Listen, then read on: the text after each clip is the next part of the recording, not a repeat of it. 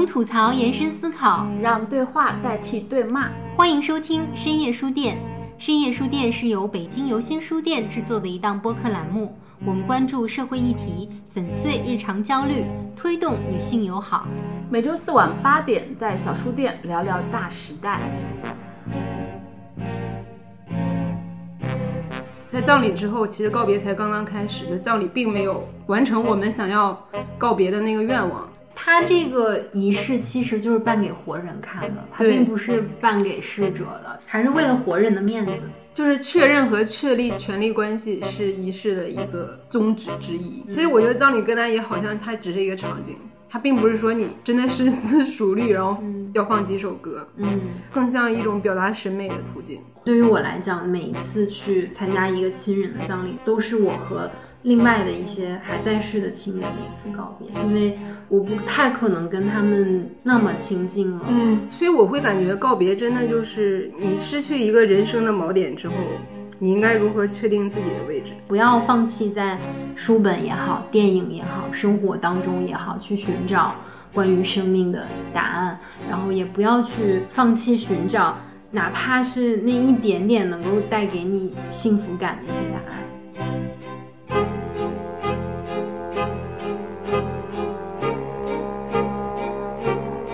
大家好，欢迎来到最新一期的深夜书店。我是刚刚吃完三明治的伊萌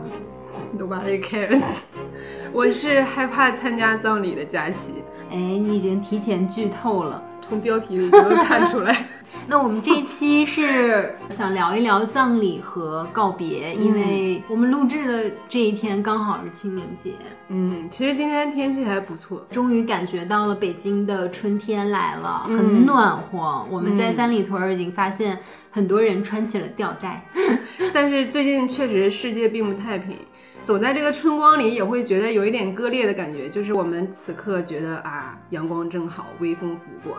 可是，一想到周围的发生的事情，还是觉得心情有一点沉重。对，吉林包括上海，可能还有一些其他没有被注意到的地区，疫情也是非常严重。每天刷到各种让人觉得非常愤怒或者说很沮丧的消息。包括东航 MU 五七三五坠机的事件，现在也还没有一个最终的答复。因为我自己曾经是一名空乘，所以这个事件一出，包括后来看到人物写的那一篇文章，其中有一个篇幅就描写到一个空姐她的日常，然后有描述她穿着一张制服的照片。我当时看到那个描述的时候，就是真的是生理上会有一些反应，就身上有点起鸡皮疙瘩，然后有一点就是。不知道要怎么样再往下读这篇文章，觉得自己要稍微镇定两秒钟，因为我曾经也有过穿制服，然后每天就是拉着箱子啊，在机场起飞和降落的时候要给家里人报一个平安。之前不是有一篇文章，就是说这个起落安妥这样的一个报平安的一个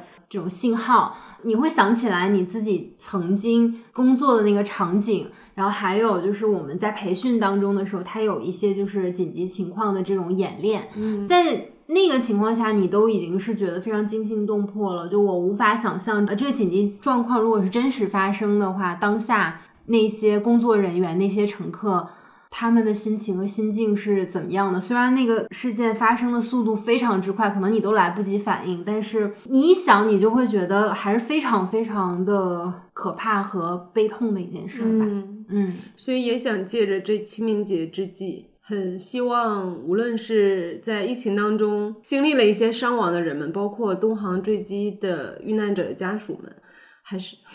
天呐，说不出口，希望能够带给大家一点。小小的慰藉吧，和你有很深连结和感情的一切生灵吧，就是如果他们有离世的话，希望能够给大家带去一点小小的安慰吧。嗯，跟我们的听友们说一下，如果你们在疫区面临一些情况急需求助的话，你们也可以在我们的听友群向我们进行求助，就是无论是我们还是其他听友。我们会尽我们的力量去帮助你们，虽然不一定能做到那么完美，但希望你们能发出求救的信号。如果真的到了非常危机的关头，不要沉默，对，不要一个人去忍受所有的呃伤痛也好，苦难也好。我觉得分享、表达、发声还是很重要的。对，这也是我们想做这一期节目的原因。虽然开头略显沉重啊，但其实我们一会儿会分享一些经历，也有一些啼笑皆非的部分，所以也不希望这期节目是一个特别沉重的。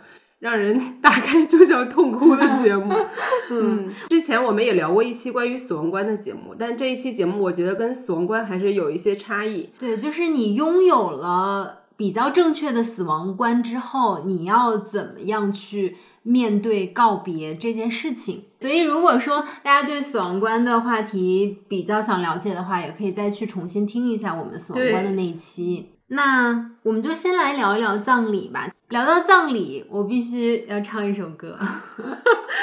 我和你的父亲 合适吗？相遇在美丽的可 青草原。等等等。我们有一种苦中作乐、悲从中来的感觉。我们有种犯病了的感觉，刚才还在热泪盈眶。虽然经历的葬礼不多，但每一次都给我留下了极深刻的印象。然后其中有一些我觉得非常荒谬的部分，我觉得大家应该也有类似的体验。尤其是就大家来自五湖四海嘛，不同的地方都有一些奇怪的殡葬文化，这也给我们带来一些比较独特的私人记忆。市面上主流的这种葬礼都是这样的，然后有很繁杂的习俗。当然你在大城市可能会更简约一点。所以我会觉得，在葬礼之后，其实告别才刚刚开始，就葬礼并没有完成我们想要告别的那个愿望。哎，那你还记得你第一次参加葬礼的时候是多大吗？我第一次参加葬礼就是我爷爷的葬礼，是零三年八岁的时候。隐约知道我爷爷是在结肠癌晚期，但是因为我跟我爸爸那边本身就没有过多的联系，所以我其实一直不是很具体的知道这个病情到什么程度了。当天我记得是在期末考试还是期中考试，我就看到我奶奶来了，然后跟我们班主任说了两句话，然后我班主任就让我赶紧收拾着东西就回家，因为当时在考试嘛，所以 我还挺高兴，想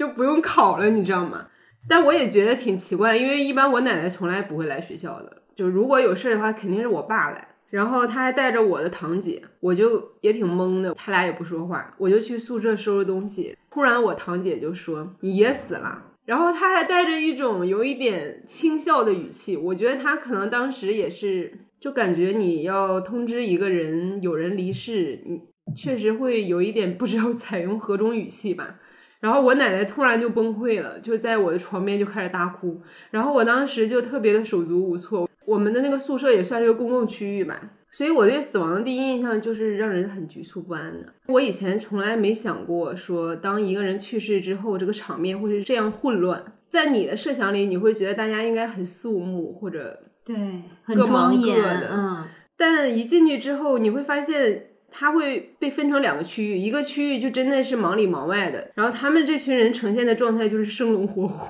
一群我不认识的人站在炕上。就我第一次见到炕上是有人站着就不脱鞋，所以我也很震惊。然后他们就跟旁边的人说：“哎呀，这是他孙女儿，跟他爷爷可好了。”我心想，我怎么不知道这是，而且我根本不知道他们是谁。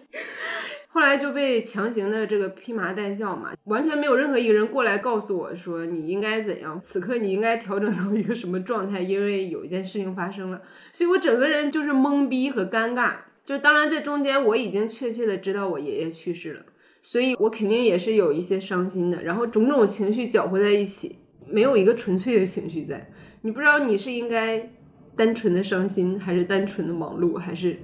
怎样？我觉得葬礼就是让人尴尬。首先有一点就是它的习俗就很让人出戏，嗯，就比如我们那边就会有那个哭九长环节，在本地叫哭九长，其实就是痛哭。然后你一定要哭得很大声，对，而且我们那边是，如果你的家人没有非常撕心裂肺的哭泣的话，嗯，别人就会觉得说你们家人没有感情，嗯，或者觉得你们很冷血，很不孝，对，然后必须要有子女就是哭的那种，就是上气不接下气，然后都要背过气去那种感觉，好像才会显示出你们家的亲情很浓厚。对，记得我在女孩故事系列的第一集，就是我讲我和我妈的母女关系的那一集，我也提到了，在我姥爷的葬礼上，然后我妈哭成那个样子，让我觉得非常的恐惧，因为呃平时从来不会看到她那么失控的样子，感到一种很大的不安感。这个哭的环节还衍生出了一个职业，就是专门哭丧的。如果你们看过马大帅的话，马大帅又一次出场了，他就短暂的从事过哭丧的行业。而且好像还哭错家了，就是 是到人家办喜事那边哭去了，还是怎么着？所以被人打了一顿。对，就是人家非常的愤怒。而且我会觉得这个行业本身就会有一点荒谬吧？你们家有亲人离世，然后你找一个外人来哭，你想要截取的只是这个哭声嗯而已。嗯，而这个人你根本就不认识，这一套会给人一种本末倒置的感觉。对，还有一点会有很多不专业、所谓的没有人文关怀的一些殡葬从业者，他们的一些行为会让人觉得有些不适。其实我不知道现在会不会好一点，就起码我们当时是非常的混乱的。遗体告别肯定会有一大家子人来嘛，嗯，这个殡仪馆的管理人员就像赶鸭子一样，嗯，就赶这帮人，而且他说的话也都非常的。粗暴吧，到我们了，前面那个家族的人还没走干净呢，他们就老宋家，老宋家，快来到你们了，然后你就会觉得很出戏，你知道吗？然后你们家里这帮男的就开始快快快快，后边的那个那很不适，然后也会有一点愤怒，因为觉得我们毕竟是王者的家属，虽然不用你多么贴心的照顾，但起码还是需要一个赶场一样去做这种事儿。然后我记得当时我们走到这个遗体告别的厅里是有一段路，这个路上就摆满了骨灰盒的展示，嗯，然后上面就明晃晃的贴着价签儿。我是不知道现在是不是这些区域是分区，至少当时它就在这条必经之路上。你那个年龄，你还是对死亡觉得它还是很值得敬畏的吧？嗯，所以你很难把价格跟它联系到一起。嗯，就是当我看到骨灰盒上不同的材质还是不同的价格，有的就非常贵，有的很便宜，嗯，就有的还镶玉石什么的。对，嗯，我就不自觉的在里边寻找一个跟我爷爷的那个骨灰盒比较类似的，然后我发现 很便宜，就是那一刻你会有一种，就好像他的一生就被装在了一个这么廉价的小盒子里。我爷爷去世也是因为治不起病，当时是年底就说，哎，来年再治吧，其实就是没有钱。结果他在刚过完年就去世了。就是说，原本如果要在医院医治的话，是可以再延长一些生命对时间的。嗯嗯，进去了，大家就是围成一圈嘛。首先这个司仪就来了一句说：“女的不用跪啊。”虽然我那时候没有什么性别意识，但是我会觉得。那我也同样爱着我爷爷，我凭什么不能跪？就好像剥夺我一种尽孝的权利。对，我就还是跪下了。但当时我堂姐在旁边，她还非要把我拉起来，然后就说与我们无关，就不要跪。我就想是怎么就能与我们无关呢？那难道离开的这个人是与我们无关吗？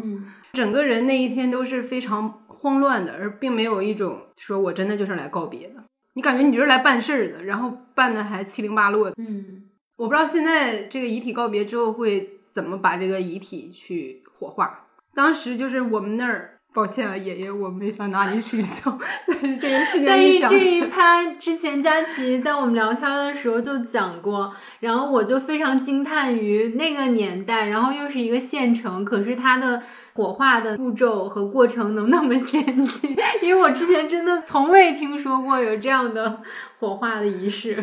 这是先进吗？我怎么觉得非常的粗暴？那块有一个按钮还是什么东西？总之，这个司仪他触发了一个什么装置，遗体躺着的那个平面就开了，然后他就落了下去，而且那个速度非常的快。我爷爷的妹妹，也就是我的姑奶，她就瞬间冲了过去，她就很想一跃而下。然后当时一帮人都拉不住她，就我当然能体会她的那种痛苦之情，嗯，但我觉得我真的是很害怕那种情绪极度失控的场面。大学的时候写过一篇文章，回忆葬礼上的一些事情。那篇文章的题目就是“原谅我曾在你的葬礼上感到尴尬”。我就写到我姑奶，我就说那一刻我真的希望我不认识他。你写完这句，觉得自己非常的冷血，可是真的是，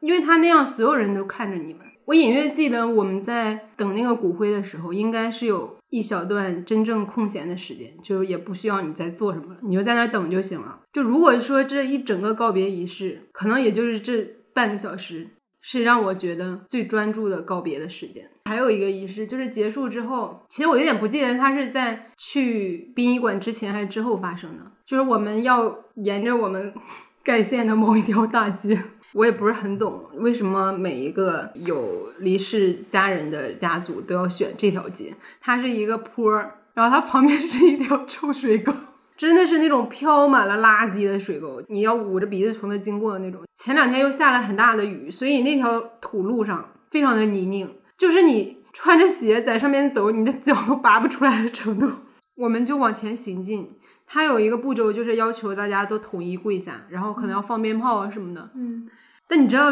那条路真的是跪不下去，就是跪下去，你很怀疑自己的腿还能不能拔出来。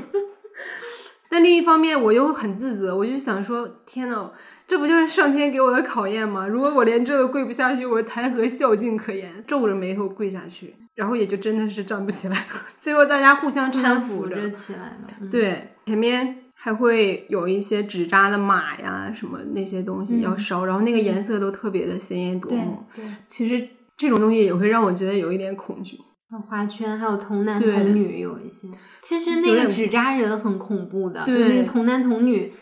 他们那个脸都会非常白，然后还会画一个红脸蛋儿，然后穿他们穿的也是那种艳粉色，然后配那种荧光绿，嗯。就对，就是有点恐怖，而且你知道以前就是在那种比较老式的那种公寓楼，就是我们小时候都没有电梯的那种楼嘛，好多比如说有邻居家里有人去世了，他们会把那个大的花圈和那些马呀童男童女放在楼门口，嗯，因为有一些那种老式的楼，你是一进去它有一个一层可能没有住户，但是它有个小的那种长廊。那个挑高还蛮高，那个花圈很大嘛，他们就会把花圈放那儿。就有的时候你可能一开门，你 就进去先看到一个大花圈，就挺恐怖的。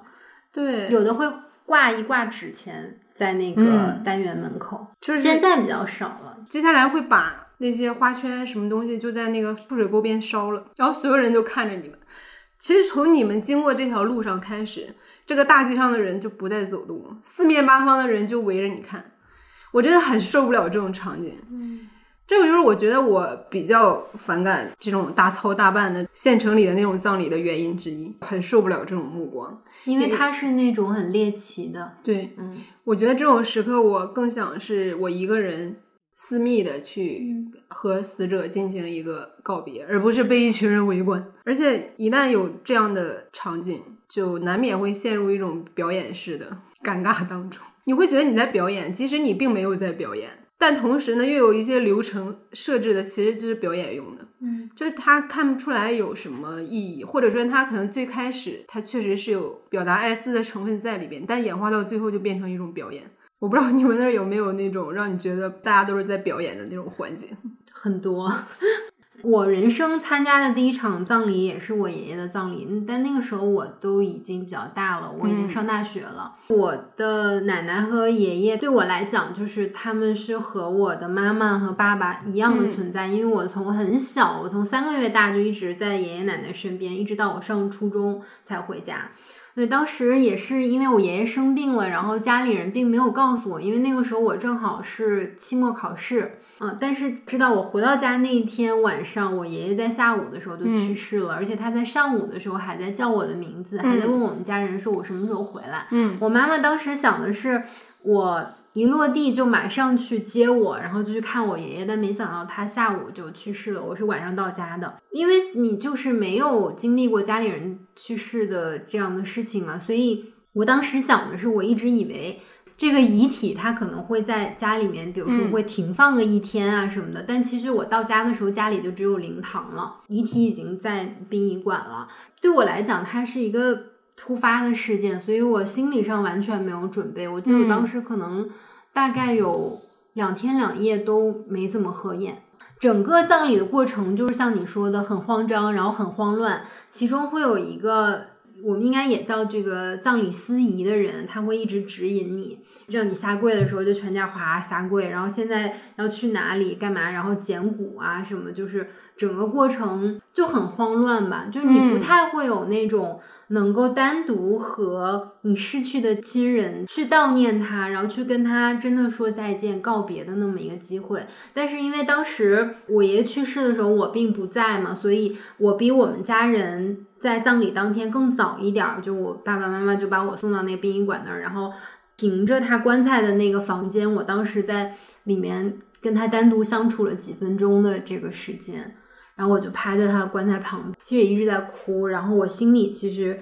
嗯，跟他说了一些话，这个就属于我们俩之间的一些回忆啊，还有我想跟他道别的一些话。那个可能是我唯一觉得我真的能好好跟他告别的时间，虽然就只有几分钟的时间。可是，在葬礼上，当然你的家人也会去说一段。怀念他的这种悼词，可是就是非常的官方和制式化，它并没有什么让你觉得很私人的、很私密的那个情感的连接。整个流程就是非常制式化，然后可能就是也是二三十分钟就结束了。然后它有一个 LED 屏，然后就是你们家人的这个信息就没了，然后就会换上下一家。哟，这个真的感觉好冰冷。是的，就很冰冷。然后。后来就把他棺材，我们没有你们那么先进有按钮，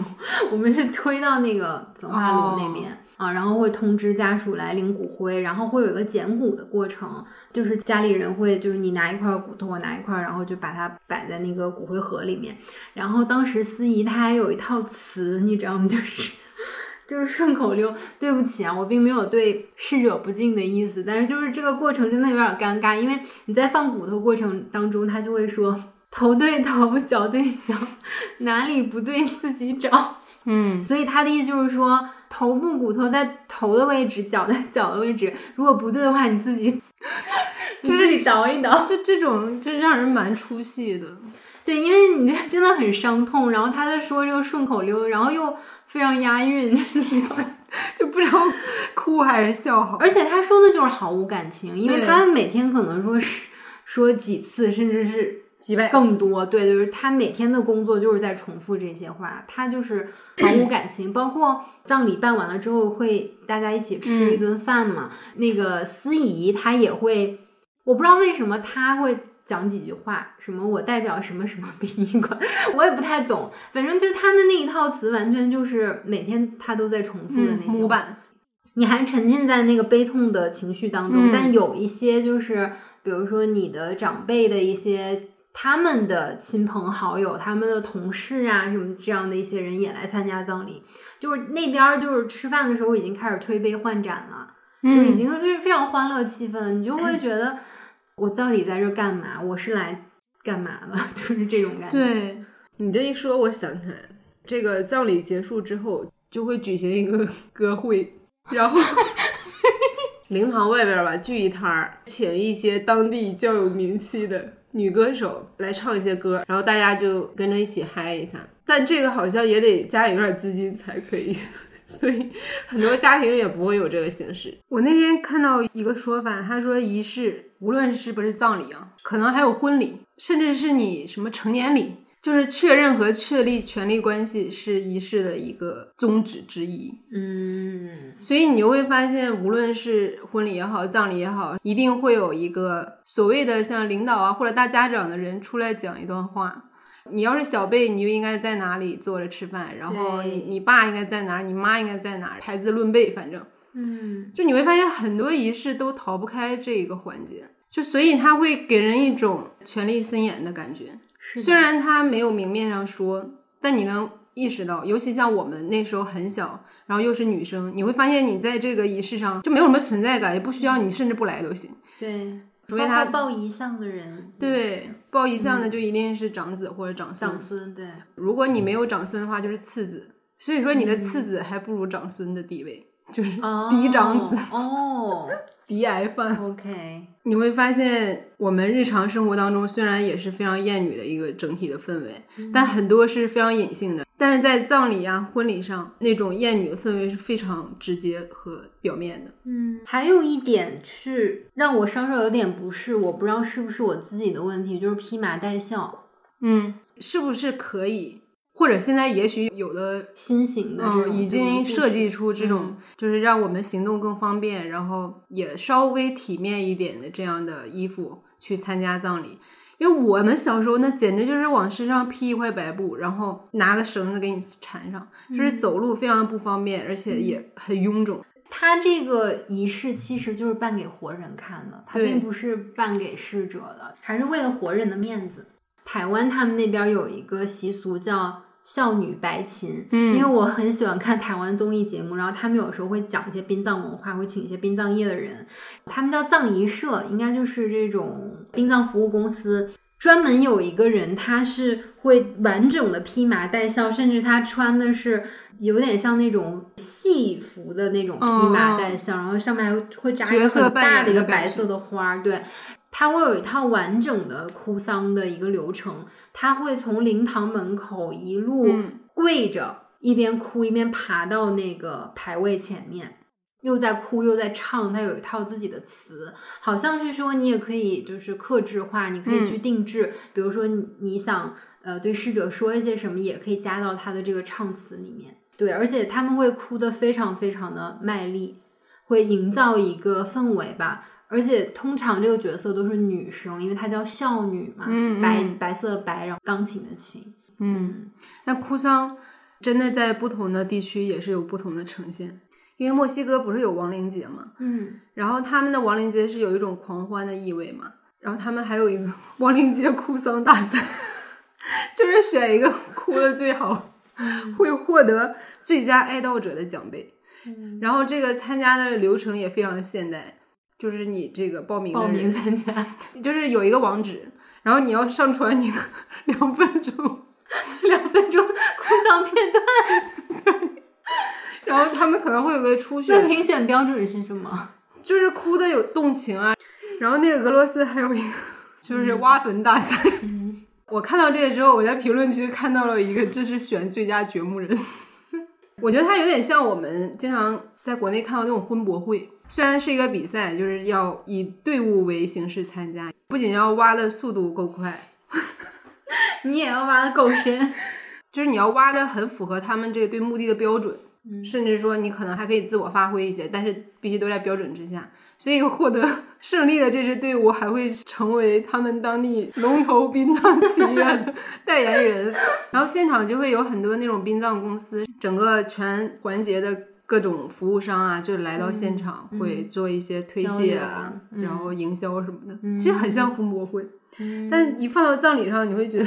有点搞笑，有点搞笑。哎，我突然还想起来一个情节，就是你在葬礼的过程当中，就是他有一个是那种全家人什么集体跪拜的一个这种仪式，然后旁边就有好多人在那等着，那些人就是吹唢呐的人，然后他们会在你跪拜的时候突然跑出来各种吹奏，就是 奏一些比较哀怨哀怨的音乐，然后你这个仪式完了之后，你就要象征性的给他们一些小费，基本上。都会给到了那个时候，大家好像就不太会去计较这个东西。虽然你其实并没有请他们，但他们就是 在旁边等着。当然，我不知道有没有因此跟他们争吵的人啊，因为确实就是他有点强买强卖这种感觉，他就在旁边伺机而动，你知道？哎，这家人要下跪了，赶紧出来走远。哦，这种真的是也挺绑架的，嗯，而且有人离世嘛，家人肯定也会想，哎，就算了，对，别搞得这么不愉快。嗯嗯，很多电影里面都会有这种葬礼的桥段嘛。特别是一些西方的，可能他就是会比较亲近的人，一般都是比较小型的，嗯，然后有一些是在墓地啊，有一些是在教堂里面，会分享一些他们生前的一些故事啊，然后甚至是讲一些笑话、一些段子。现在的葬礼会不会有更多种多样的这个形式啊？如果是这种比较小范围，然后比较私密的，大家都可以上来去分享一些你和逝者生前的一些交集啊，然后你们之间的一些故事的话，会不会让人？更为印象深刻，或者你会觉得这样的葬礼是大家更想要，然后也更难忘的。反正你现在让我去想关于我爷爷的、我姥姥的葬礼，他们都是我非常亲密的人。可是那个葬礼的过程，除了有一些比较尴尬的一些环节之外，我真的不太能记得让我觉得很动容的那种时刻。我那天看到一句话，我不知道大家会不会认同，他就说仪式的本质就是游戏和角色扮演。当你拿到这个仪式的邀请函之后，你就要进入另一个角色了。虽然你还是你，可是你在那个场景下的身份，仿佛和日常生活中的你是完全不一样的。所以我觉得葬礼也许也因此就是好像很顺应吧，就诞生了很多那种表演式的桥段。是的，嗯，你要表演你的悲伤，你要夸大你的悲伤，嗯，你要做的很夸张，才显示出你的孝顺。就所谓的那种有感情，是一个有感情的人。嗯，就悲伤难道是可以控制的吗？就我我现在想哭，你说这会儿别哭，然后在我没有想流泪的时候，你说大家现在一起哭，就是这个东西本身就让人觉得很违反人性。嗯，我们那时候的葬礼都是要大操大办嘛，所以会有一个主要的负责人。其实我会有一点好奇他们是什么样的状态。小时候我有点无法想象吧。但是现在在我工作之后，我有时候会设想，比如说从远方传来个消息说啊，你某某在老家亲人去世了。嗯，如果你跟他很亲密的话，你第一反应当然是也是有一些悲伤的。然后你的第二反应肯定是啊，我要怎么安排我的工作啊，要怎么请假，然后我家里的这个宠物怎么办？什么？你会把这些安顿好了再回去。嗯，就这时候，我仿佛有一点理解那种去料理整个后事的那个人的心情。他首先要放下悲伤，投入到这个忙碌的环节当中去。可是他之后，他忙碌完之后，其他人的悲伤也许已经释放了一些了，可是他的并没有彻底的释放。这是不是对他来说也会有一点点对？嗯。但可能某种程度上来说，他能先放下悲伤，然后逃到另一个世界里去，也许他 心里也有一点 逃脱之后的那种窃喜。可能，因为我现在有的时候会觉得，虽然不一定是。呃，有人离世这种事情啊，有的时候发生一些让人情感很崩溃的事情，我会有一点窃喜，就是我要先安顿其他事情，然后再去投入到这个情绪里。就当我在安顿其他事情的这个过程当中，我会觉得能消解一部分你的对伤感，也许是一种剥夺，但也许也是给了他一个逃生通道。但逃生通道也不恰当，因为葬礼总会结束，对你早晚还是要面对这个现实的。而且会有一些人，就是因为他没有很及时的处理这种悲痛，嗯，导致这个告别的过程非常的坎坷和漫长。尤其是你一直处于一个很忙碌的状态，然后你一旦放松松懈下来，你可能会更难过，对，更无所适从。而且你会发现，你可能找不到一个跟你心境更类似的人，因为他们那个最难过的劲儿，可能稍稍已经对过去了，而你现在正在那个顶峰，就很错位。但现在也有很多不一样的葬礼方式啊，我们经常会看到一些数字葬礼，嗯，虽然有的只是一些概念，比如一些艺术家做的一些模型和创意。之前看了一个艺术家的作品，他那个叫电子陵园，他建立的那个小网站，你在上面可以设立你自己的很多属性的葬礼的现场，比如什么阿宅的修行屋。什么饭圈女孩的派对，嗯，然后风水大师的后花园，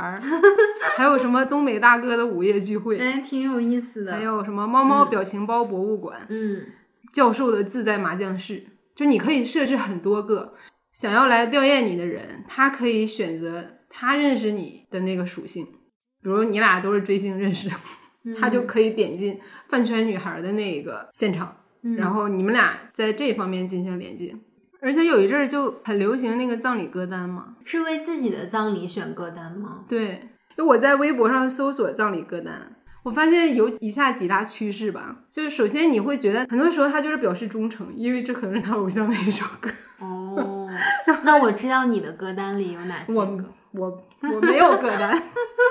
比如他偶像出了一首新单曲，还有转发说加入葬礼歌单。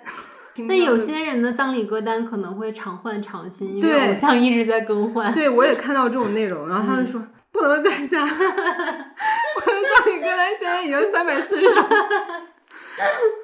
嗯，他我觉得他很像某种程度上很像那种各大音乐网站年底出的那种白皮书，嗯，就是说啊某几首歌在本年度在什么场景下经常被分享。嗯，其实我觉得葬礼歌单也好像它只是一个场景。它并不是说你真的深思熟虑，然后要放几首歌，嗯，更像一种表达审美的途径。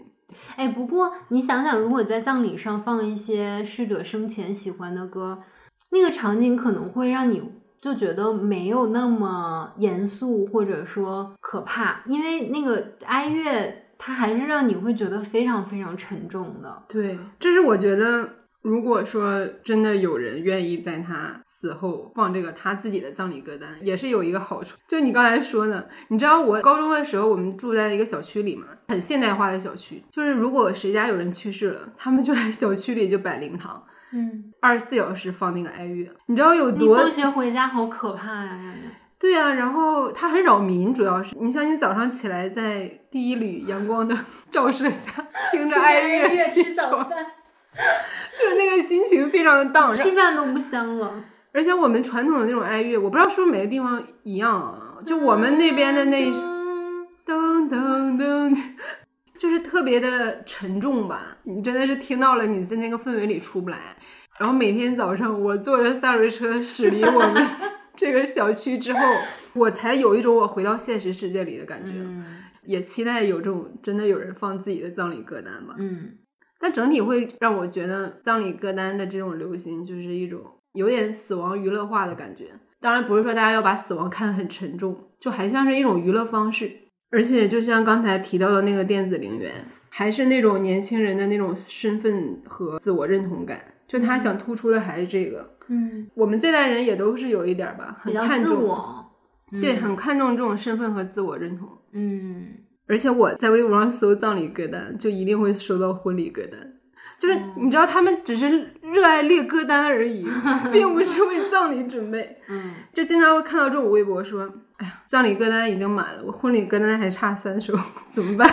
就是这种。可是我很喜欢电子陵园的那个概念。嗯首先我觉得它非常环保。对，嗯，另外就是你说你要怎么样跟一个人告别，或者说你怎么样去纪念他，最好的方式不就是记住他吗？嗯，记住他是谁，记住他生前的样子，记住他做了哪些事情，记住你们之间有哪一些互动，哪一些让你觉得喜悦也好、悲伤也好、激动也好的那些时刻吗？嗯，因为电子陵园还是在屏幕上进行的嘛，你人也不能到现场，因为也没有现场。那你会觉得有一种无法特别亲身投入的感觉吗？会有，就跟元宇宙给我的感觉是一样的，但是你也不知道它未来的科技会发展到什么程度，也许就是它会给你营造一个真的就是身临其境，也许你就坐在家中，好像就去参加葬礼的那样的一个氛围，但是我觉得那可能是科技要很发达，然后很很久以后的技术很，成熟，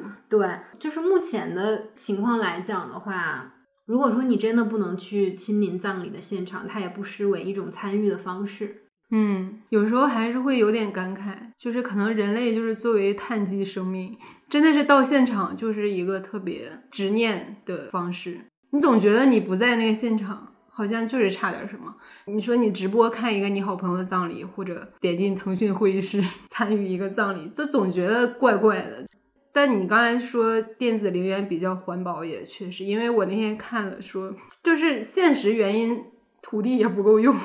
是的，是的，嗯，而且老龄化社会也在加剧嘛，嗯就是这个墓地批地已经不够用了。那天看到新闻说，二零一七年北京市的死亡人口每月有十一点五万，嗯，八宝山都不够用了，就如果人人都占一平米的话，墓地嗯六年就能占领整个紫禁城。然后，二零一八年还出了一个管理条例，本来在此之前，每一个人的墓地占地面积是一平方米，嗯。然后一八年之后就说要改革成零点五平方米，嗯。所以你无论你怎样，你的墓墓地只有零点五平方米。也有那个更高端的墓园，那你就花更大的价钱，而且墓碑价格也很贵，分很多档次，跟骨灰盒一样。如果你想雕个手办上去，你知道很多二次元的真的想过，嗯就把他自己很喜欢的动漫人物，嗯，海贼王什么嗯，对，就雕成一个那个嗯自己的墓碑。也许之后电子陵园真的就会成为一种不得已且必要的方式。我记得我有一次跟几个朋友去意大利玩儿，爬一座山，爬着爬着到山腰的那个部位的时候，有一个就是那种像独门独院儿的一个地方，然后上面有那种大的铁门，但是它那个铁门没有完全关上。我说，哎，这个感觉我不知道是不是个小公园还是什么的，嗯我们就进去了。进去也还要再爬一段路，然后它旁边全都是那种青草，然后再往前走的时候就发现有一些墓碑，也是因为夏天嘛，然后天气很晴朗，大白天也不会让你有一些阴森啊、恐怖的感觉，但是你进去会有一点，就是稍微有一点凉凉的，可是不会让你觉得恐怖。然后我当时还看到一些墓碑，然后上面有一些那个照片，就是那种黑白的照片，一看都已经很久了，但是很有那个可能二三十年代的那种欧洲的那种感觉，包括上面的人他的那个发型啊，都是很典雅，有点古朴那种感觉。然后看到各种各样的一些墓碑，有一些上面雕一些天使啊什么的，就是整个墓园给我的感觉还是非常宁静，嗯，然后非常祥和。对，对，就是让你觉得很 calm，你在里面不会觉得害怕，只会让你觉得你整个人都静下来的那种感觉。嗯，我记得我二十三岁生日的时候，那天正好在法国，因为 我要去看巴黎的演唱会。是谁的演唱会呢？别说了。然后，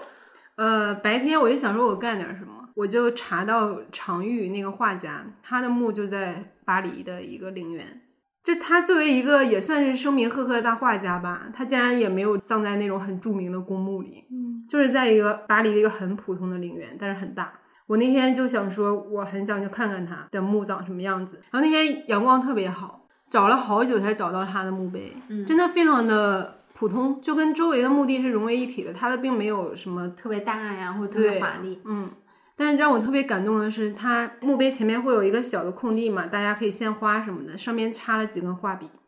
就是它应该是它的，仰慕者，嗯，然后有的上面还沾着一点水彩，就是没有洗干净的。天，我当时就觉得很震撼。我记得上次就是聊死亡观的时候，嗯你跟明霞姐不还聊到说希望自己在什么场景下死去吗？嗯，然后你说是一个派对现场，不是在这个场景下死去，而是我希望我的葬哦礼的时候能是一个 big party 这样。嗯，我发现好多人都希望自己的葬礼是一个派对现场，我是有一点难以想象，就是我能理解这种愿景，但是当我特别带入到那个场景的时候，我在想，前去参加的朋友们真的能笑得出来吗？还是会很悲痛的，是吧？对，就是会有一种出离感。我觉得我能不能先在生前的时候录一段，就是录个视频，然后讲一些笑话，在现场的时候能放出来逗大家一笑，是不是那个整体的氛围会更好一点？嗯另外一个就是，我真的不希望说有一天我葬礼的时候，就是有好多好多人，因为嗯真的不需要有很多人，最后留在你身边的就是你爱的和爱你的人。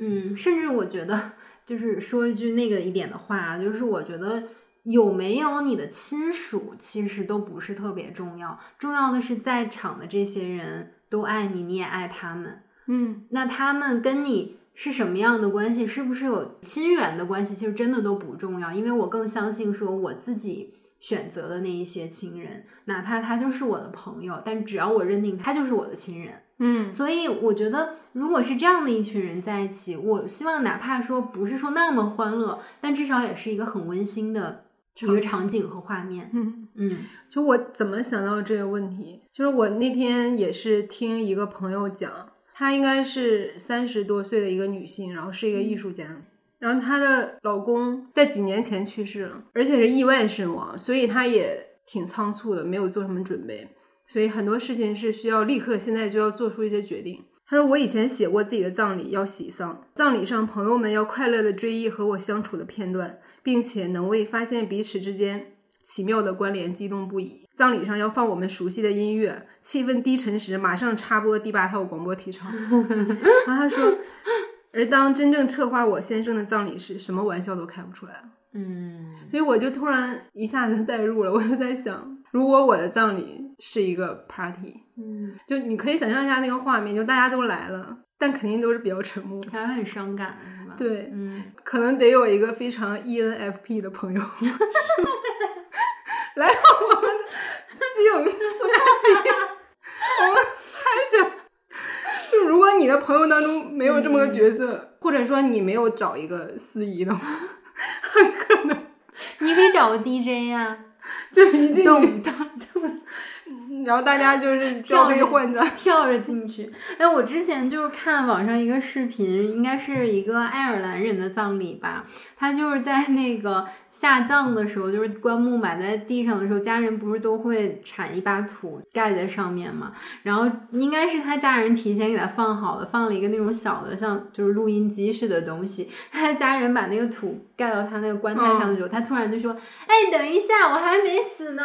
就 大家本来都很难过，你知道，这时候全对全场的人都哈哈大笑，就是。我就挺想有这种就小 trick 的，我觉得挺有意思。就我都不在了，但是我还是想逗你们一笑，还是想给你们一个小恶作剧。嗯嗯，其实你说的这种，你看墨西哥的亡灵节，他就真的能做到。他说墨西哥亡灵节真正形成可以追溯至 从公元六百年前到公元一千四百五十年前的墨西哥古代阿兹特克文明。功课没有白做。所以你就在他们的这个观念当中，就是觉得鲜血和生命是来祭祀他们的祖先和神明，就是最高等级的奉献。嗯，所以他们不会觉得死是一件啊，我结束了，我这不能重见天日。嗯，所以他这个文化基因里就会觉得死是这个新的开始，跟我们它就不是一套逻辑。嗯所以就葬礼习俗和祭奠习俗，它就还是来自于文化的塑造。文化和宗教吧，我觉得很多国家宗教影响也挺大的。就个人很难突破这种文化嘛，不是说你自己建立了这种死亡观也好，或者说你对葬礼的想象，然后其他前来吊唁你的朋友，他也在这种想象里。那有的人是 OK，可能很多人他真的是，他可能会变成我们现在对现在葬礼的那种感觉，他觉得我在这干什么？嗯，但也说不好，可能年轻人之后就会更对。我觉得会有越来越多的葬礼的形式，包括现在其实有好多那种叫生前契约公司嘛，哦好像是这样叫啊，就是一些葬礼服务的公司，然后他会你生前的话就可以，一个是他可以去帮你去立一份有法律效力的遗嘱，嗯啊，然后可能会就是协助你去做一些公证这样的工作。另外一个就是他可以帮助你去策划你的葬礼，但是可能有这个特别有这种超前意识的人并不是特别多吧，嗯，但是我我觉得以后可能会越来越多。所以我们就是目前还是会觉得吧，现行的葬礼，尤其在 传统文化和习俗下的葬礼，还是很难让我们去达到一个真正的告别的目的。是的，嗯，所以就很想聊聊在葬礼之后如何告别。我们都会觉得葬礼之后好像我们才刚刚开始告别。是的，我觉得我们今天谈的告别，就是说它是光靠时间解决不了的部分，没有遗憾和执念的告别，时间长了你还是会接受说，嗯，那这个人就是离开了。嗯你还是会容易接受的。但很多时候是因为你有很多执念在呢，嗯遗憾。比如说，当时我没钱去治他的病，你会很自责。然后包括他突然离世，也没有任何的预兆，嗯，可能你也没有心理准备还没有来得及跟他说，对嗯，然后你事后还是会反复的想说，哎，为什么我没有提前注意到他的异样？就他还是会归到那个自责里，就好像是时间也不可能立刻抹平的。嗯然后还有很常见的，你会觉得他生前我为什么没有跟他好好相处？我为什么没有好好对待他？还有更严重的就是，可能是因为你的过失他才离世。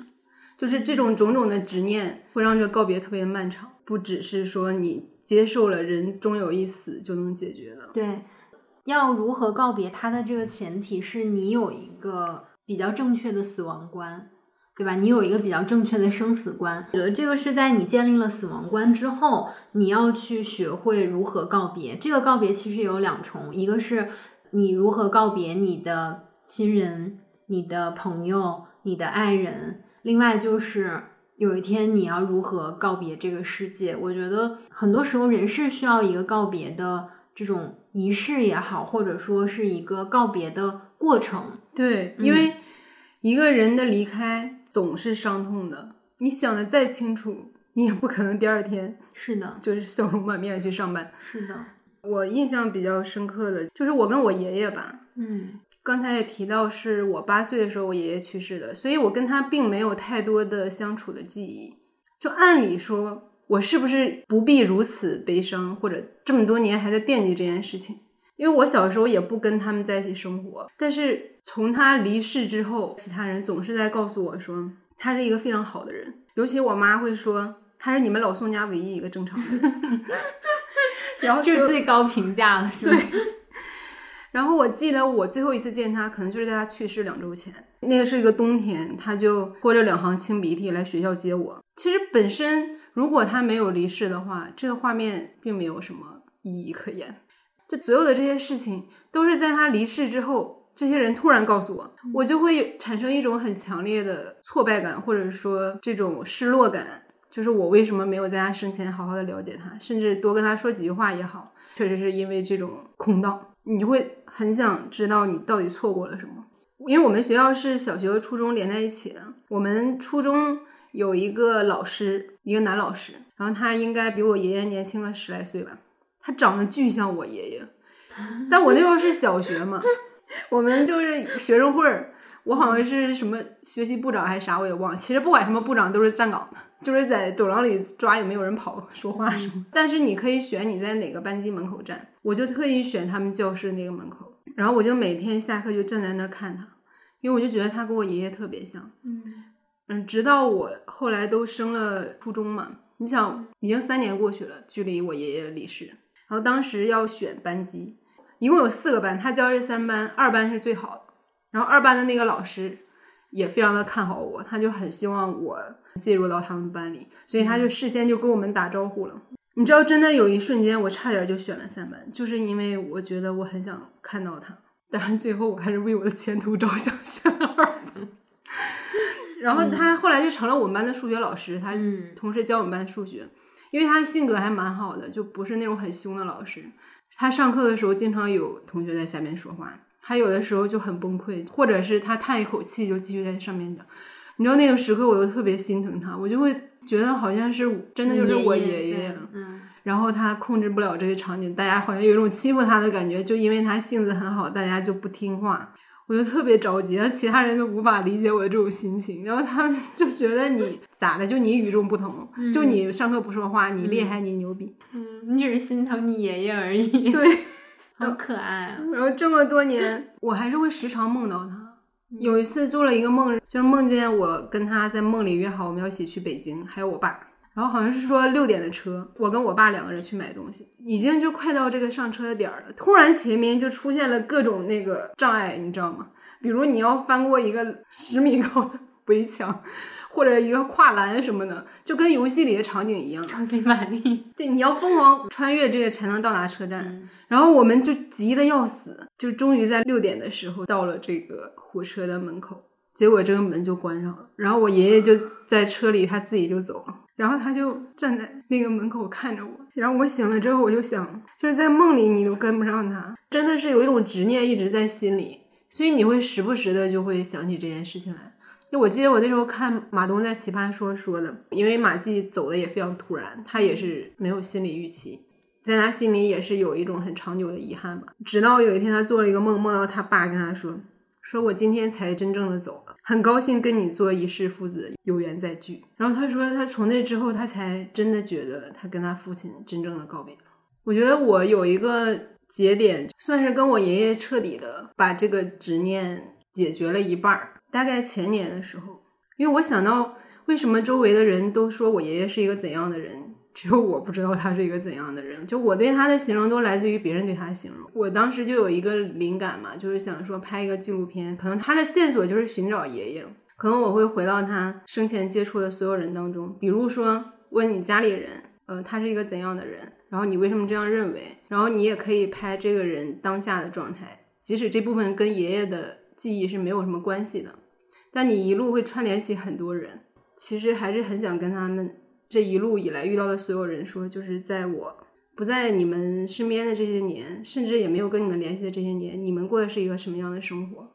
虽然他是从一个爷爷的线索串联起来的，但其实我觉得我最终找的还是我自己跟他们之间的关系吧。嗯，我想到这件事情之后，我就立刻分享给了我一个好朋友，我就说我很希望在每一个人描述我爷爷之后，也许是有一个画，每一个人描述完之后就能添上一笔，最后就我爷爷的面貌可以出现在这个屏幕上。然后我讲完这个事情之后，第二天我妈就说她梦到我爷爷了。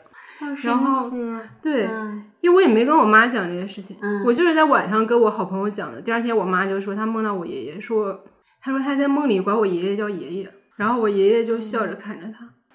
也许我拍完之后，我对我爷爷的这种错过的执念，包括对我生命当中那么多错过的人，虽然他们不一定离世了，那种执念可能都会有稍微的缓解。你就会拍另外一部《吉祥如意》。嗯，所以我会感觉告别真的就是你失去一个人生的锚点之后，你应该如何确定自己的位置？嗯，我我执念的故事其实也是跟我爷爷，因为就是我刚才也说了，我奶奶和我爷爷对于我的那个重要性，嗯真的一点不亚于我的妈妈和爸爸。然后我在死亡观那期里面其实也分享过，就是我什么时候真的放下了这个执念的，因为我也是没有见到他最后一面嘛，这个可能是我一生的一个遗憾。嗯就是我什么时候彻底放下呢？是因为我去算了个命。anyway，我觉得从那一刻开始，我才渐渐的去放下吧。他其实现在已经离开我很多年了。嗯，我觉得伤痛的那个感觉其实是在一点一点减少的，但是他在我心里的分量也好，或者我对于他的感情和怀念，其实一点没少的。我还是会经常梦到他，而且我不知道就是大家有没有这种体验，就是我经常会在觉得人生过得不太如意啊、很失意啊、或者有的时候特别委屈的时候，做梦经常就是会、嗯会梦到他。也许梦里他也不会安慰我什么，但可能他就站在那儿，对于我来讲就是一种非常大的安慰了。那你算命问了什么问题？大概在他去世一年多的时间吧，我偶尔会梦到他。算命的是一个中年的阿姨，然后我就问他，我说，因为我特别想看看我爷爷他在那边什么样，就是如果你能看到，你能帮我讲一下吗？因为你接触不到他了，所以我觉得这是不是一个方式，我能知道他在那边过得好不好？然后那个阿姨，她本来是一个很温和的一个人，嗯然后突然就很有点声色俱厉的就跟我说，她真的描述了一下我爷爷生前是什么样子，然后大概是什么样，然后她说他在那边过得也很好，你千万不要就是担心。然后另外一个就是你下次算命，你再也不要问了。他说，因为你总问逝去的人，他们在那边过得也会不安详，他会也会放不下你们。就是他说你这段关系，你就应该把它放下了。嗯我可以告诉你他过得很好，但你以后再也不要问了。就是从那一刻开始，我觉得从我心里就是真的放下了这个执念。嗯然后我觉得我人生有二十多年能够有他在，然后我也能够参与到他万年的人生。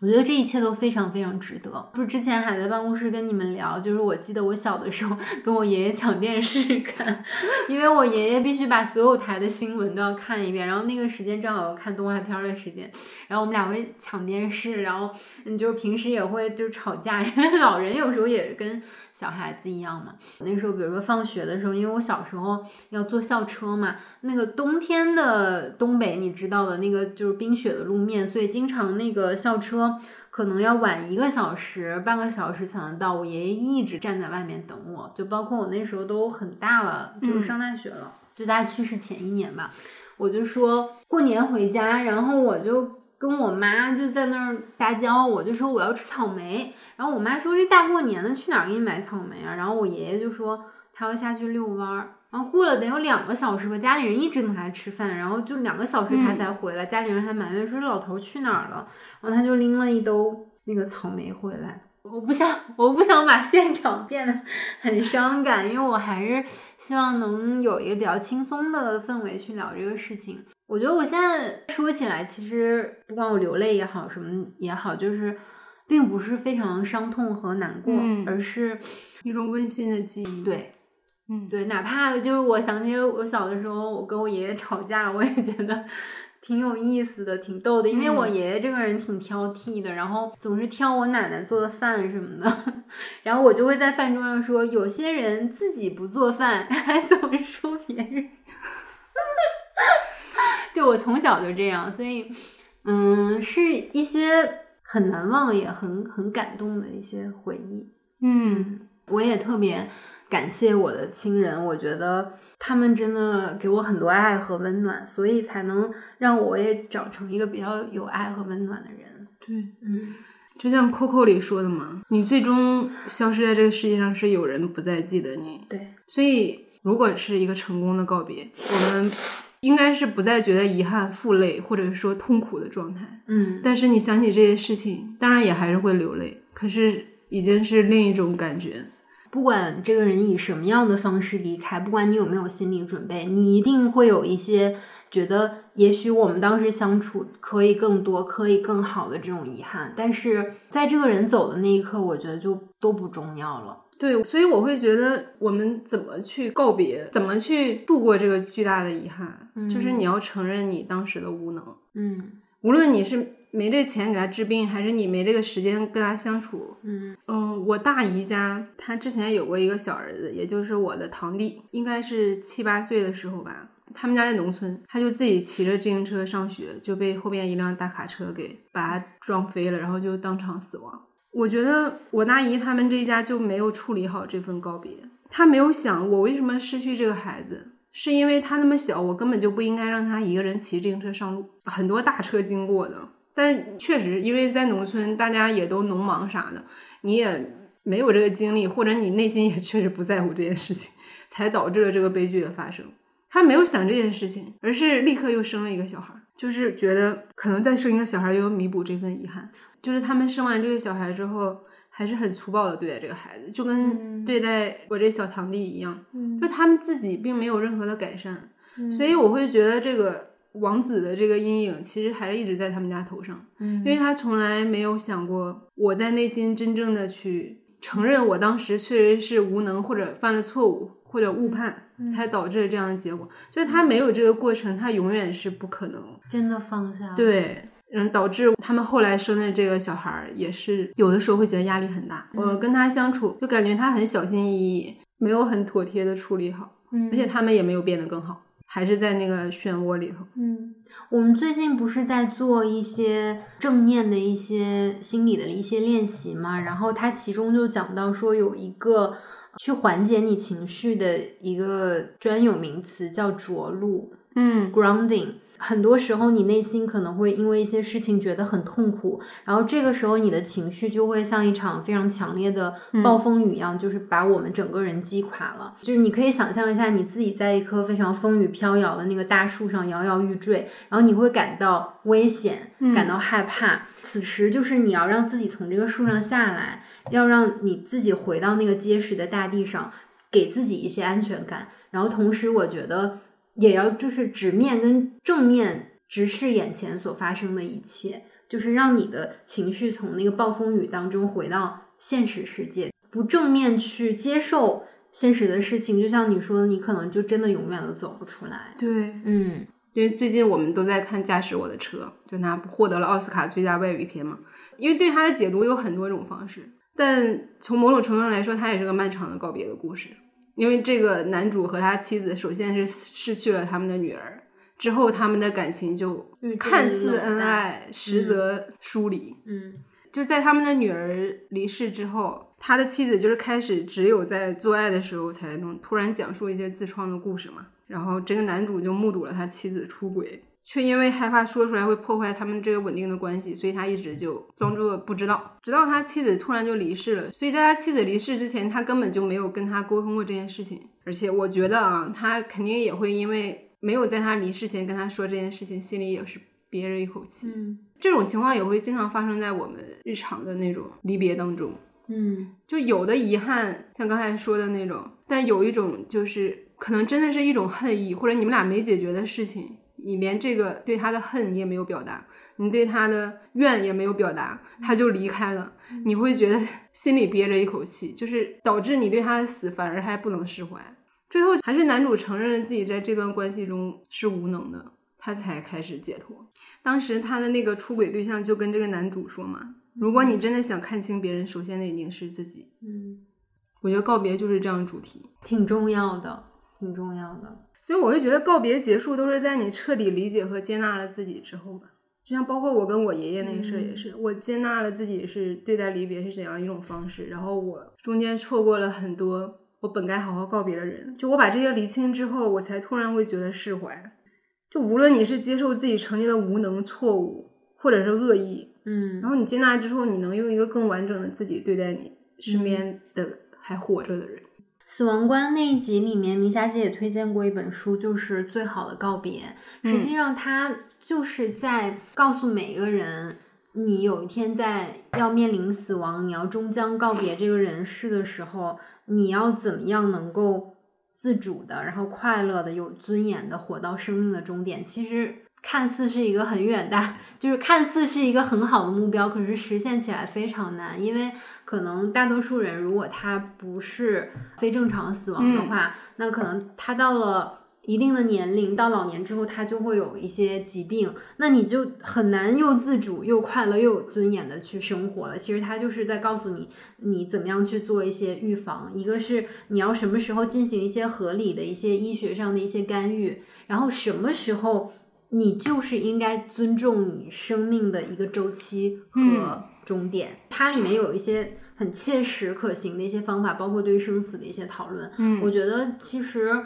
不管对于自己的离别也好，对于他人的离别也好，有一个提前的一个正确的认知还是特别重要的。我们的视频同事大姚，因为他对心理学很感兴趣嘛，他就说到一个空椅子理论，有两种形式，一种是。在面前摆两把空椅子，你坐在一个椅子上面，想象你在跟你想对话的那个人对话。然后还有一种就是你好像是在跟自己对话。嗯，所以我会觉得，真的在这种告别的过程中，你要找到自己的那把空椅子吧。电影《情书》里的那结尾，他对着那个雪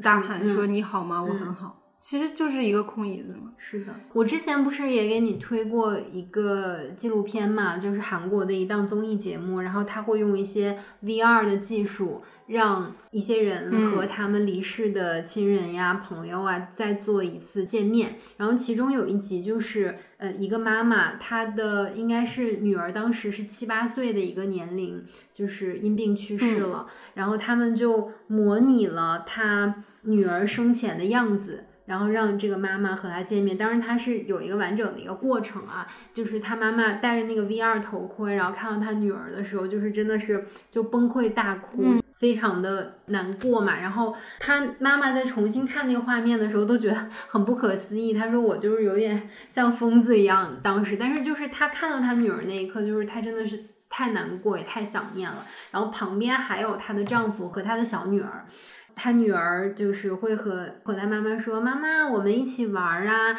就是在一个那种像花园一样的一个地方。然后最后就是他女儿说：“哦，妈妈，我我累了，我困了，我要睡觉了，拜拜，妈妈。”然后他们还还一起捉蝴蝶。然后他就躺下去就说：“妈妈晚安，妈妈再见。”然后他妈妈就就跟他告别。最后他就我记得好像画面类似于就是那种 fade out，或者就是化成蝴蝶就就飞走了。就是你看那一刻的时候，真的觉得非常非常心碎。然后我之前也有听过其他从事殡葬行业的人，就是他们说有一些人是持反对意见的，他们并不太支持用 VR 这种方式，因为他们会觉得可能会加重这个依赖，是吗？呃，依赖或者说心理上的一个创伤。那我觉得。他是不是做最后这个告别？一个是就是你正式的去跟他做一个告别，另外一个就是你前期是不是要有一个心理评估？嗯，就是你已经到达那种可以正视和接受他的离去，并且你心里已经准备好我要跟他做一次正式告别，我会觉得这是一个很好的一个方式。对我之前也看到有一个网站，它叫十二月计划，它有点像那个电影鹤。嗯，就背后也是依靠一家 AI 公司，然后经过很数亿次的那种计算，就是它能模拟出一个你想再见到的人，他跟你在网上聊天，然后他的说话方式和语气啊，常用的符号啊，都是跟那个人是很一致的。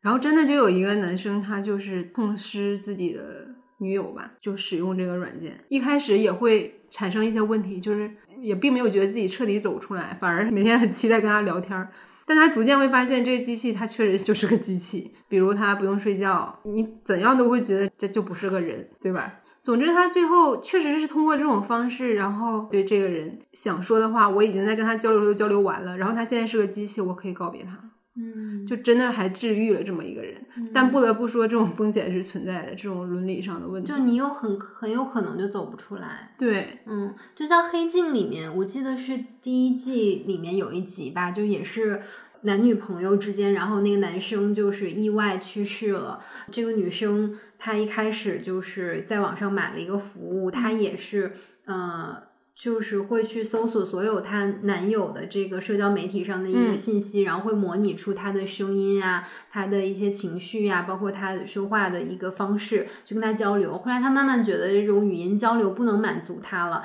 她就跟这个网站订了一个真人版的那种机器人，就送到家来。然后就虽然他是机器人，可是他的皮肤的触感呀，整个的模样就是跟真人是一样的。然后他们俩在一起生活，就真的像情侣一样。一开始肯定是巨大的喜悦嘛，然后那种失而复得的感觉，但慢慢他就会发现，他就是一个机器，像你说的，他不用睡觉，然后他可能甚至都不会跟你吵架，但如果你想跟他吵架，他也会调动他里面所有的信息，会假装跟你吵架，但他就不是那个真人的感觉。当时这个女孩还后来发现自己怀孕了，到某一天好像是不是这个男主的生日还是谁的生日？有一个小女孩儿，就是他们俩一起回家，然后就说：“妈妈，今天可以让那个谁下来吗？就是那个男生。”然后他妈妈说：“哦，那你去叫他吧。”然后这个小女孩噔噔噔跑上阁楼，就是她妈妈其实一直把她这个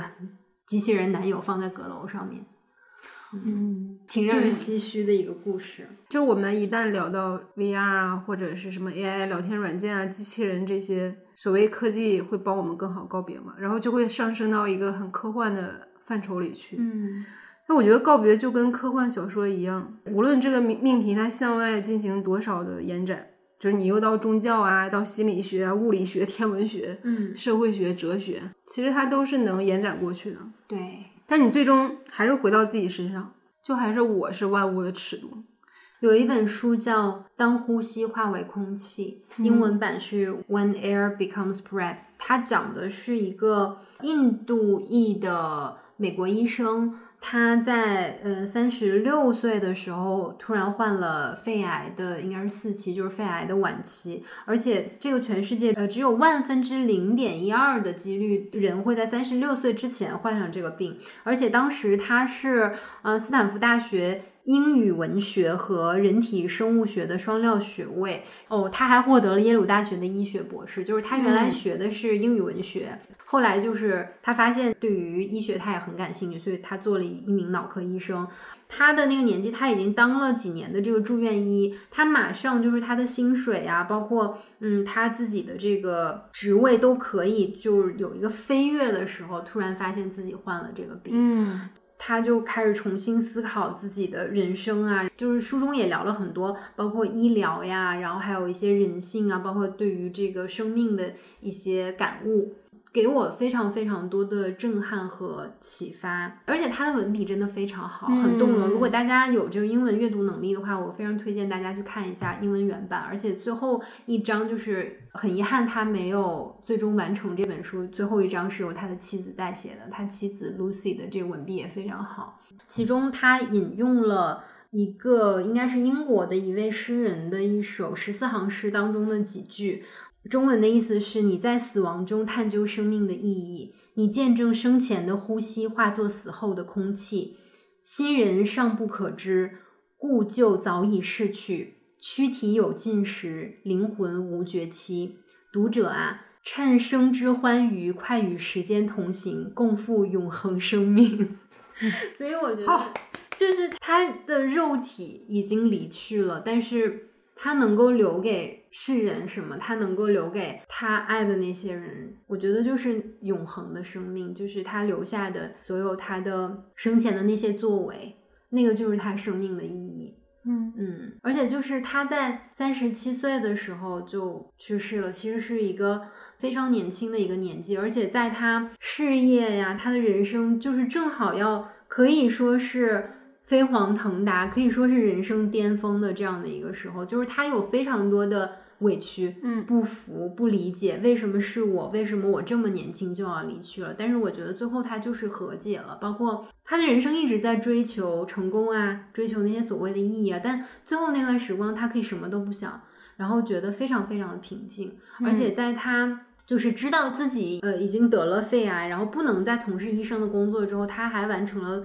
最后一次脑科的手术。对，那个就是他作为医生的一个生涯的一个，嗯，是高光时刻。我觉得也是他自己的一个告别。就是我不知道人在最后的生命的时光能不能这样无畏的，然后坦然的去自己和解，因为他最后的时候他说 I'm ready，就是我已经准备好要离去了。有多少人能够真的准备好？我不知道啊。但是告别其实就像我们一直说女性主义，我觉得它也是不断去习得的一种能力。不管是你自己有一天的告别，还是你和他人终将告别，可能有时候你是。不断的要去思考和练习的，嗯，因为就是我奶奶今年也九十几岁了嘛，然后前一阵儿她的腰摔了一下，然后现在就是只能是卧床休息的一个状态。然后我给她打电话的时候，她很痛苦嘛，她很难受，而且她现在就是没有办法下床，所以她就是一直需要有人在照顾她呀，就是吃喝拉撒都是在床上，所以她觉得。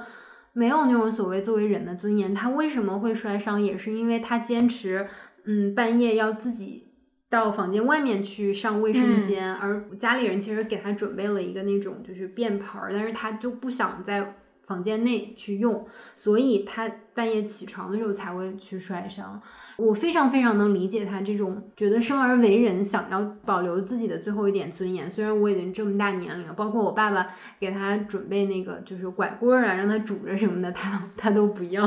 他把拐棍扔掉。因为我奶奶是一个特别要强的一个老太太，但是嗯，她毕竟到了这个年龄，我觉得我跟她之间的就是不管爱有多深或什么的，就是我要面对一个客观的事实，就是。他在世的时间可能就真的是越来越有限，就可能不会很久很久了。但是，其实对于我来讲，我每一天都在练习怎样和他告别，或者说我要去练习，终有一天我要跟他告别。对，嗯，其实不仅是这种年龄很大的老人啊，就有一个电影，它叫《漫长的告别》，就是里边，我就想说这个电影，那个父亲就得了认知障碍。就你基本能预见到他的生命就即将寿数将近，所以你是在他还没有离世之前就要跟他告别。我说的是那本书，就是村上春树的《生命之书》，它里面不是有一句特别经典的台词吗？就是 “To say goodbye is to die a little”，每次告别的时候都是死去一点点。蛮有诗的那个意味的，嗯，因为我们之前聊这个话题的时候，就一萌也想到说，其实我们的每一天都在面临这种告别，不一定是亲人的离世，可能有一些是挚友的远离，然后你们无法再谈及更多，然后你们逐渐疏离，甚至包括你离开家乡，你和在当地时的一些很亲密的人也从此就变得疏离。其实这种告别，它甚至比死亡发生的。频率要更高。对，哎，我觉得某种程度上，是不是大鹏拍《吉祥如意》也有这样的意味？嗯，就是他要和家乡做一个告，我不知道啊，这是我自己的 一个揣测。但是我会觉得他的生活其实已经离他家乡的那些人已经很远了，所以这就是为什么我看这个片子的时候会有一点不适的感觉，就是。我总觉得这样的片子会带着一点俯视的角度，或者是旁观的那种姿态。其实很多纪录片也都是一样的，就是你想要去记录他们生活，但你真的关心他们吗？你为什么而关心他们？就是其实你已经离他们那么远了，你真的懂他们吗？所以这是观看的时候会让我觉得有一点点不适。但是我我相信，可能他从内心还是关心他们，或者想知道他们的生活是什么样的。我会觉得，其实对于我们来讲，因为我们其实也都是远离家乡嘛，那你也不太可能再去回到家乡去生活了。你是不是应该跟家乡有一个告别，或者是跟你的那些好像不太熟悉的一些亲人做一个告别？其实这有些时候可能葬礼就是一个很好的契机和形式。我记得大鹏在采访里面他说了一句话，他说。这里隐藏着一片惊人的情感沼泽，就算你绑着绳索靠近了，也可能深陷其中。就是他在作为一个导演去记录那一切的时候，但是在他姥姥的葬礼上，他也要跟着所有的亲戚在地上爬。就是两种身份来回切换。对对对，其实是挺分裂的一个状态。但是是不是完成了之后，他自己心里有一个切割和告别了，或者是他也放下了自己所谓的一些家乡的一些情节呢？我不知道啊。电影的震撼之处就是在于他打破了第四面墙嘛，所谓的他一边在地上爬，他同时又是一个旁观者。他又不能表现出过多的伤感。嗯嗯就是把这种割裂的画面给拍摄出来。其实我觉得我们在葬礼里也真的会有这种时刻，只是差一个摄影机在那里。对，我会觉得葬礼就是一个家族亲情浓度最高的时刻，嗯特别是当每个人可能都会有自己新的生活和新的更小的。更紧密的家庭之后，对于我来讲，每一次去参加一个亲人的葬礼，都是我和另外的一些还在世的亲人的一次告别，因为我不太可能跟他们那么亲近了。嗯，我们的生活也不再也有很大的，不管是物理上还是情感上，其实都有很大的距离。可能和他们也越来越没有那么多的共同语言了，但是好像你们在亲缘上还是会有一些连接，所以每一次的葬礼其实也是我跟他们的一次再见。嗯嗯，人生真的非常非常无常，然后我一直觉得人生就是大悲伤加小欢乐。嗯，这个台词再次出现。是的，就是这个是我的 生命之词，就真的是就是那种巨大的悲伤和悲观的乐观主义吧。对，就是能够让你偶尔偷偷喘口气的一种欢乐吧。所以我觉得不要放弃在书本也好、电影也好、生活当中也好，去寻找关于生命的答案，然后也不要去放弃寻找，哪怕是那一点点能够带给你幸福感的一些答案。嗯，嗯，我觉得就是爱自己，接纳。你要多爱自己一点。对，嗯。我觉得这就是告别的意义，就是你开始更在意你如何对待身边人。虽然这句话听起来非常的鸡汤，但这个才是告别成功的标志吧，而不是说这个人走了，我不再伤痛就结束了。是的，嗯还有就是记住他们，嗯永远记住他们。其实我觉得就是最好的告别，嗯，和他们能够继续延续他们生命的一个方式。嗯，就是时间能处理的交给时间，时间处理不了的交给自己和心理医生。但最重要的还是交给自己。最后，我想到了五月天，What？转眼吗？嗯无言。五月天在《诺亚方舟》里的一段歌词。这句话从我嘴里说出来，是不是很奇怪？我都觉得很想逃离现场。如果今夜就要和一切告别，如果你只能打一通电话，你会拨给谁？我真的想过这个问题。嗯，所以我要问你这个问题。第一次想这个问题其实就是一二年，因为他们这个专辑好像就是一二年的嘛。打给七岁的自己吧，虽然不知道有没有这项技术，就是想说未来的你特别的好。虽然在当时有很多你觉得很沉重和处理不了的事情，嗯但你后来都把它们处理了，而且你的生命就在此刻要结束了。它非常的值得，而且璀璨。虽然还有一些没完成的事情，但是也没觉得有哪些事情是非完成不可。在我离开的那一刻是非常快乐的，我就觉得很满足。我并不想成为一个青史留名的人物，因为我们都只是 历史中的一个小灰尘。我不是那种野心很大的人。对比七岁的自己，我觉得我非常伟大。所以我又想回到那个时候，说我现在会自己扎马尾了，而且还就扎的虽然一般，不是那种 显得发量很多的那种。而且昨天还斥巨资买了很多衣服。对，如果七岁我能看到现在的我，就是他也会感激我自己。我就是我，不一样的烟火。那你呢？我要打给我妈妈。嗯，嗯，说什么呢？我要跟她说，我是要说，你是我在这个世界上最爱最爱的人，我会用尽我的全力去保护你。如果有来生，我希望我能继续守护你，不管我们是以什么样的形式再见面。嗯嗯，为什么结尾还有哭这一趴？我真是。我们其实是想非常欢乐的录这一集的，其实这次录制，我们这是第二次录制，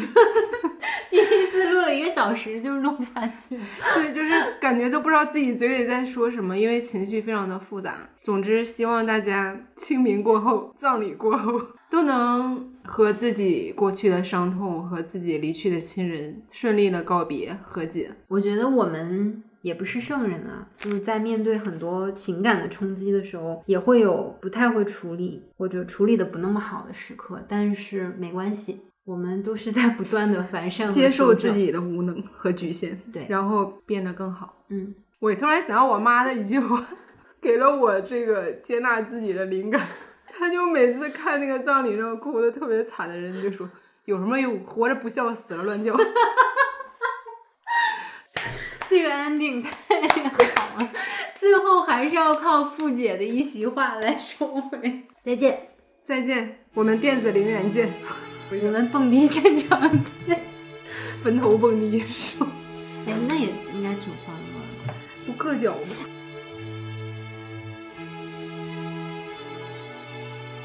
在各大播客平台搜索“深夜书店”，订阅我们的播客；在爱发电搜索“游心书店”，支持我们的创作。关注微博“游心书店”和公众号“每日游心”，及时获取我们的最新活动消息。也欢迎大家来游心书店以书会友，我们的地址是北京东直门东外五十六号创新园区。